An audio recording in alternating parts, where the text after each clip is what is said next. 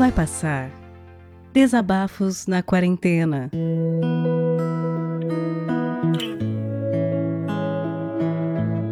Oi, eu sou o Tato, Tato Tarkan, e de verdade eu quero bater um papo com você. Quando eu vi pela primeira vez o projeto Vai Passar, eu achei bem legal, principalmente pela oportunidade da gente falar algumas coisas e se comunicar de coisas que a gente está sentindo, né? De, como tá complicado para todo mundo. Talvez você esteja isolado, que honestamente eu gosto de pensar que você está. Talvez você esteja precisando sair de casa. Talvez você trabalhe com algum serviço obrigatório e precise sair de casa. Talvez o seu chefe ou o seu emprego exija que você saia de casa. Ou talvez até você não esteja levando tudo isso a sério. Mas independente de como você está levando essa situação, eu pensei numa forma de contribuir com Vai Passar, de trazer uma mensagem diferente e também aproveitar esse tempo para a gente pensar numa coisa importante. Por isso eu vou fazer uma coisa um pouco diferente. Eu peço licença para poder trazer aqui uma nova ideia e uma coisa um pouco fora do comum. No ano passado, a gente desenvolveu lá na Rede Geek um piloto de um projeto que estava na minha cabeça e eu não conseguia de verdade é, lidar com aquilo. Foi, foi um processo que gerou muita frustração e foi meio que um processo de chamado. Eu precisava fazer pelo menos aquele episódio, aquele piloto, para entender se ele ia entrar de alguma forma no catálogo de conteúdos da Rede Geek. E acabou que esse piloto foi feito, mas a gente decidiu não colocar. E normalmente esses projetos ficam na gaveta e a gente não mostra para ninguém. Mas por conta do cenário que a gente está vivendo e por conta de toda essa situação, eu acho que talvez seja uma oportunidade muito legal de compartilhar com você esse piloto que foi muito especial para mim. Eu acredito que esse tema é muito importante e é algo que a gente fala menos do que deveria. E infelizmente o tema tá super em voga. Então, novamente, eu peço licença e eu vou fugir um pouquinho do formato.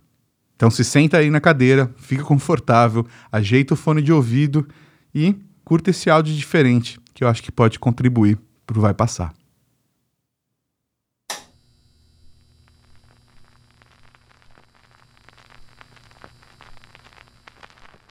Oi, meu nome é Tato Tarkan e eu vou morrer.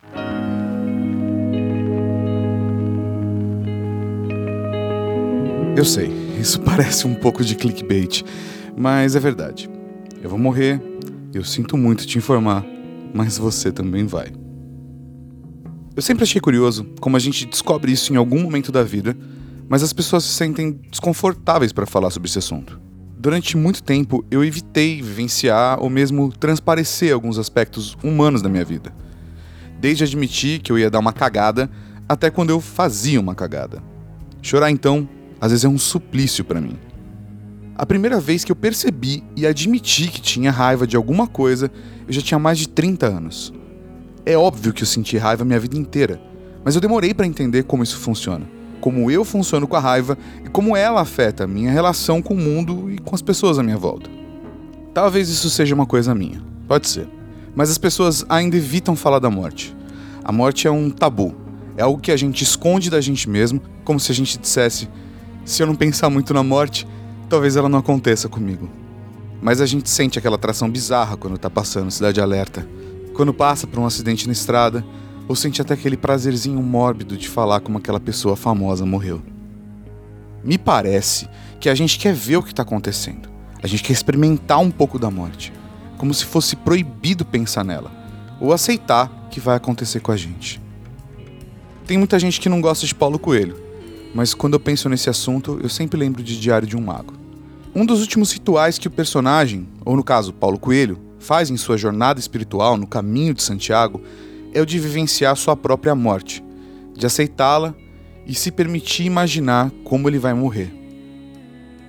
Mas como será que eu vou morrer? Será que vai ser rápido, como num acidente de carro? Eu tô sentado no banco do Uber, indo apressado para uma reunião, num dia que eu nem me despedi da minha esposa, ou pior, que eu fui grosso com ela, ou com outra pessoa que eu amo. Conta de uma coisa banal mesmo. E de repente, enquanto eu tô olhando no Instagram, procurando alegria na vida dos outros, bum!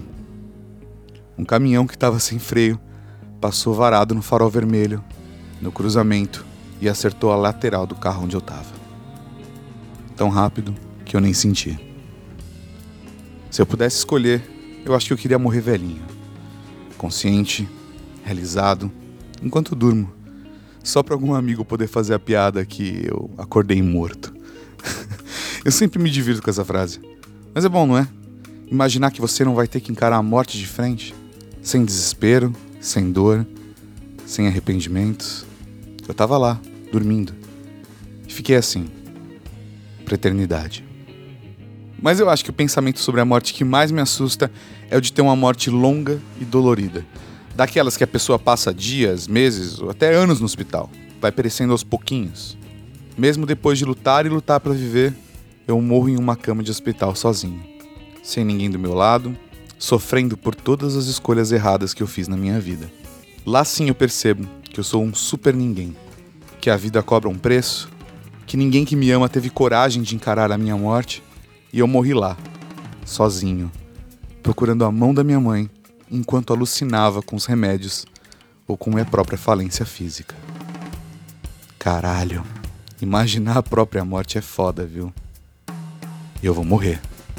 Bem, eu preciso aceitar isso. Talvez, se eu aceitar, eu faça algumas escolhas melhores para minha vida. Não é mesmo? Afinal, a morte leva a gente para lugares malucos, de dor e de paz. Eu acho que muita gente vai para a religião para poder vivenciar isso de alguma forma, se confortar ou mesmo aceitar que a morte faz parte. Eu, particularmente, não sei no que acreditar.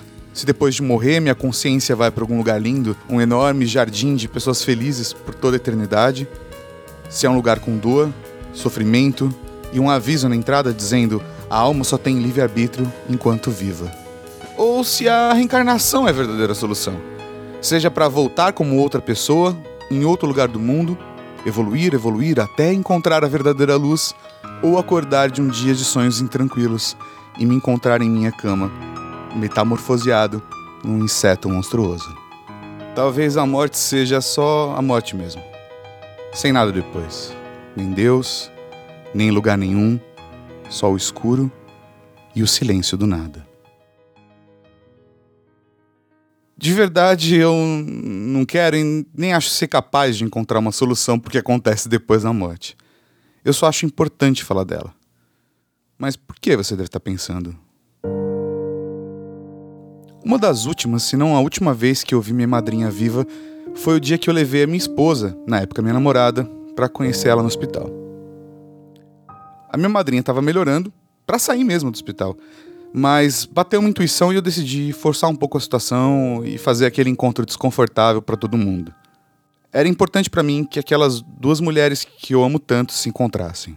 Sem saber que eu estava encontrando minha madrinha no seu leito de morte, eu ouvi dela uma coisa que eu nunca vou esquecer. Ela disse que aquele tempo todo no hospital fez com que ela olhasse para sua vida toda e se arrependesse de muita coisa. Eu fiquei bem chocado. Tava ali na minha frente uma das pessoas mais maravilhosas, doces, gentis e fortes que eu conheci na minha vida. Mas ela tava arrependida. Sabe lá do quê? Na hora eu respondi que era besteira ficar pensando nisso. E que ela tinha que cuidar dela mesma. Mas hoje eu acho que ela tava certa. Sem saber, ela tava fechando as contas, batendo caixa antes de se despedir do mundo. O que, que eu vou pensar quando chegar a minha hora? Se tem uma coisa que eu aprendi com minha madrinha, é que eu não quero sentir arrependimentos. Eu não acredito que todo mundo tem um só destino, que já está escrito e que você não pode fazer nada para mudar. Eu posso até acreditar que eu vou ter que passar por uma coisa ou outra que já estava definida, mas eu não quero aceitar e não vou aceitar a vida me levar. Se eu sou um barco, eu vou pegar o leme, eu vou mirar para onde eu quero ir. Eu quero sentir o vento no rosto, eu quero encarar de frente o desafio de viver minha vida do jeito que eu quiser, com sacrifícios, suor, sangue, prazer, lágrimas e suspiros por conta das minhas escolhas, não pelas escolhas que os outros fizeram por mim. Não quero ser William Foster e deixar a vida me levar até eu ter um dia de fúria. Eu quero ser Luke Skywalker. Eu quero sair pelo universo, seguindo um chamado ao desconhecido. Eu quero ser um Jedi, ir para Dagobah, descobrir que eu sou meu verdadeiro inimigo, encarar meus medos, encontrar a força e salvar a galáxia. Bonito isso, né? Com certeza você já deve ter ouvido falar da Jornada do Herói, o monomito. De acordo com a Wikipédia, o monomito é um conceito de jornada cíclica presente em mitos. Vogler divide a jornada do herói em 12 estágios. 1. Um, mundo comum. O mundo normal do herói antes de começar a história. 2. O chamado da aventura. Um problema se apresenta ao herói, seja ele um desafio ou uma aventura. 3. A recusa do chamado. O herói recusa ou demora a aceitar o desafio ou a aventura, geralmente porque ele tem medo. 4. O encontro com o mentor ou ajuda sobrenatural. O herói encontra um mentor que o faz aceitar o chamado e o informa e treina para sua aventura. 5. Cruzamento do primeiro portal. O herói abandona o mundo comum para entrar no mundo especial ou mágico. 6 provações, aliados e inimigos, ou a barriga da baleia. Nesse estágio, o herói enfrenta testes, encontra aliados e enfrenta inimigos, de forma que aprende as regras do mundo especial. Ele entende como esse novo mundo funciona. 7. Aproximação. O herói tem êxito durante as suas provações. 8 provação difícil ou traumática. E esse é o ápice da aventura. É o momento mais difícil que o herói vai viver. É um caso de vida ou morte. 9. Recompensa. O herói enfrenta a morte, sobrepõe o medo e agora ganha uma recompensa. No caso do Vogler, ele fala que é o Elixir. 10. O caminho de volta. O herói deve voltar para o mundo comum. 11. Ressurreição do herói outro teste no qual o herói enfrenta a morte e deve usar tudo o que ele aprendeu na jornada inteira. 12. Regresso com Elixir. O herói volta para casa com o Elixir e usa para ajudar todos no mundo comum. Ok, essa é a jornada do herói. Mas você já parou para pensar por que, que a jornada do herói é tão foda e por que tanta gente usa essa estrutura? Isso é porque o monomito é real. Assim como na alegoria da caverna de Platão, todos nós precisamos escutar o chamado. Sair do mundinho mágico das idealizações, da zona de conforto, encarar o fantástico mundo real, encontrar quem nós somos de verdade, voltar para as nossas raízes e fazer um mundo melhor, se der tudo certo. E isso é a busca interna, a autoiluminação, o caminho bodhisattva. E eu não tô aqui falando de religião. Eu tô falando de um processo íntimo e individual que todo mundo em algum momento precisa encarar, consciente ou inconscientemente. Por isso que pensar na morte é tão importante.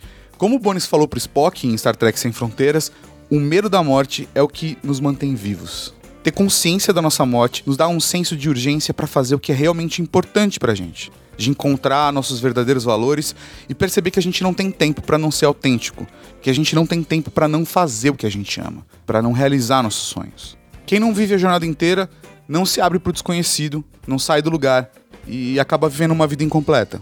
E é isso que eu tô fazendo aqui.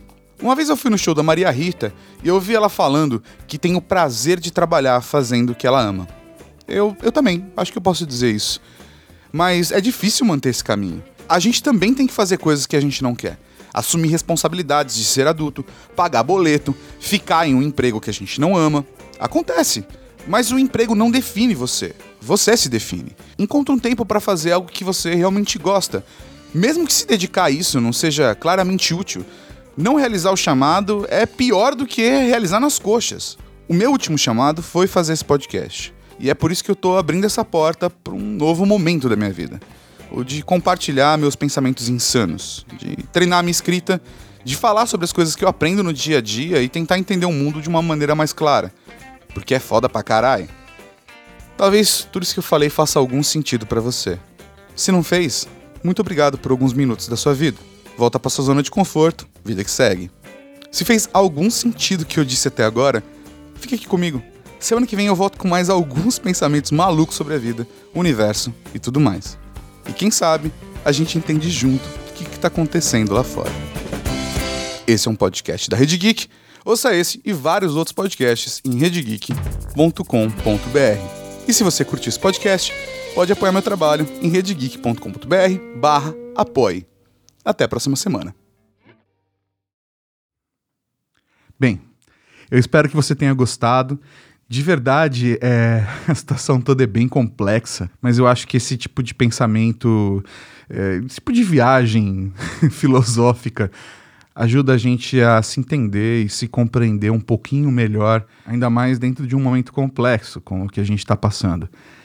Eu perdi pessoas durante essa pandemia, conheço pessoas que perderam pessoas, e, e todo o cenário é muito triste. Pensar um pouquinho na morte às vezes ajuda a gente a encarar a vida com mais leveza, por mais curioso que seja. Só quero deixar uma coisa clara, eu falei no final do programa, né, que tinha mais episódios todas as semanas, não vai ter, era realmente só um piloto da Rede Geek, um projeto que não vai ser levado para frente, mas eu espero que você tenha gostado e se você quiser conhecer mais do meu trabalho, é só procurar Rede Geek aí no seu agregador favorito ou acessar redegeek.com.br.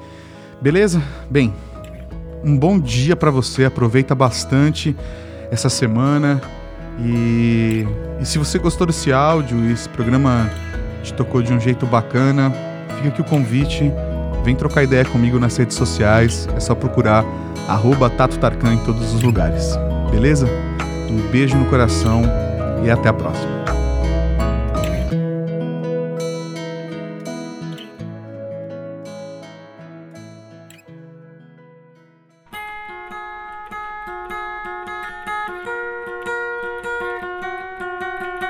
Vai Passar, Desabafos na Quarentena é um podcast colaborativo, o que quer dizer que você pode participar também. Se você tem um microfone legal e tem algo a dizer, entre em contato através do e-mail vaipassarpodcast.gmail.com. O que eu vou te pedir é que o conteúdo tenha cerca de 10 ou no máximo 15 minutos de duração e seja enviado editado. Vamos ouvir o que você enviou e trocar uma ideia contigo. Se acharmos que está numa qualidade boa e o conteúdo é positivo, tá dentro. Rola uma revisão só para garantir que nenhum engraçadinho vai mandar alguma coisa completamente bizarra e errada pra gente colocar aqui no feed. A partir daí, vamos pegar o conteúdo que você enviar, adicionar vinhetas de abertura e encerramento e publicar aqui no feed do Vai Passar. Esse projeto colaborativo é para você ouvinte para você produtor se abraçarem nesse momento de isolamento. Esse projeto não tem e nem terá fins lucrativos e depende de você para continuar. Colabore enviando seus áudios e divulgando para os seus amigos. Confie, vai passar e vai passar logo. É só a gente ficar em casa e fazer a nossa parte.